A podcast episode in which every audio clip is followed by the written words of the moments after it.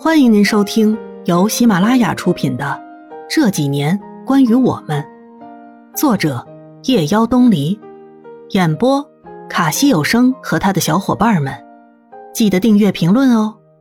第三十五集，我不知道为什么程子旭一直让我等他来找我，而不让我去找他。直到玉佳的出现，玉佳找到我的时候。我正在江洛的家里看他的摄影集，玉佳站在门口，我有些惊讶。玉佳，你怎么回来了？菲儿姐，我是来找你的。找我？我疑惑。玉佳站在那里，一副欲语还休的样子。玉佳，有什么事进来说吧。然后我把她让进屋。玉佳坐下来，少有的安静。玉佳，你这么大老远的跑回来是要找我吗？玉佳点点头说：“嗯，菲儿姐，我知道我现在来找你有些唐突，但是这件事情只有你有选择的权利。我本来是想亲口告诉你，希望你不要生气。”小玉佳，你怎么变得婆婆妈妈的？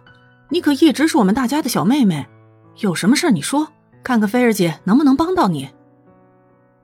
玉佳看着我的眼神有些躲闪，说话吞吞吐吐的。玉佳，到底发生了什么事儿？玉佳长呼一口气，像是下了很大的决心似的，然后对我说：“菲儿姐，请你离开子旭哥哥吧。”我愣在那里，半天没有缓过神来。菲儿姐，子旭哥哥家里出了事，你是知道的。现在只要有人肯投资，就可以保住子旭哥家的生意。说完，看了我一眼。然后呢？他接着说：“我可以说服我爸爸来投资，但是前提是我要跟子旭哥结婚。”其实如果没有你，我跟子旭哥会是很好的一对。我跟子旭哥是青梅竹马，我们的父母其实很早就有意让我们两家联姻，只是子旭哥为了你非要去另外一个城市。为了这事儿，子旭哥哥的爸爸，也就是程伯伯，还气得住了院。这一次，要不是因为发生了这样的事，子旭哥哥不知道啥时候才会回来。听完玉佳的话，我竟然不知道该怎样反驳。我缓缓神说：“玉佳，你喜欢程子旭？”玉佳咬咬嘴唇说：“不是喜欢，是爱。我从小就有一个愿望，就是长大以后可以嫁给他。”玉佳，感情的事儿不是说着玩的，也不是用东西可以来交换的。我跟程子旭的感情你是知道的。玉佳埋着头，眼泪汪汪的样子。菲儿姐，对不起，可是嫁给子旭哥是我从小的梦想，为了他，我才去那里读书。再说了，你们俩在一起根本就不合适。子旭哥哥为了你放弃了那么多，现在为了你还跟家里人闹翻了。你也不想看到他为了你弄得有家不能回吧？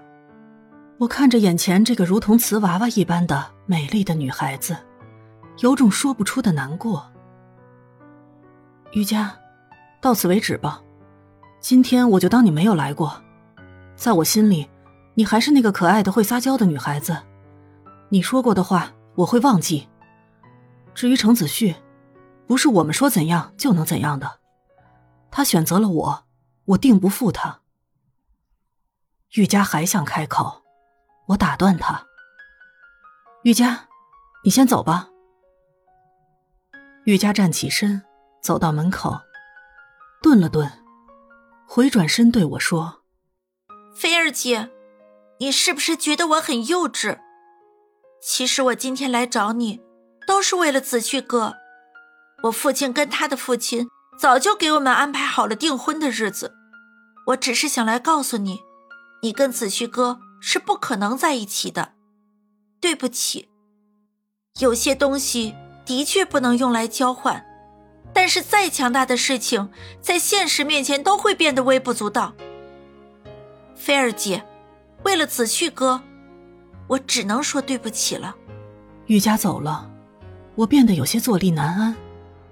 没想到事情会演变成这样，可是我什么都不能做。我在屋子里来回的走，不知所措。我决定去找程子旭。我打开门，却看到大汗淋漓的程子旭。菲儿，跟我走。去哪儿？程子旭朝我笑笑，然后给了我一个坚定的眼神。我看着他的眼睛。微笑着点点头。程子旭带我来到他的家，我有些紧张，我还没有准备好要去见他的父母，手心里全是汗。程子旭紧紧握着我的手，手心里有宽厚的温度。爸，妈，他就是菲儿。程子旭的父亲看起来有些严肃，鬓边有头发灰白。妈妈看起来很年轻，很温和的样子。见到我的时候，给了我一个礼节性的微笑。乐菲尔小姐，我能单独跟你说几句话吗？程子旭的父亲站起身对我说。程子旭紧张的走上去说：“爸，有什么事不能在这里说吗？”子旭，听你爸的。我想菲儿也是个识大体的孩子。本集播讲完毕，感谢您的收听。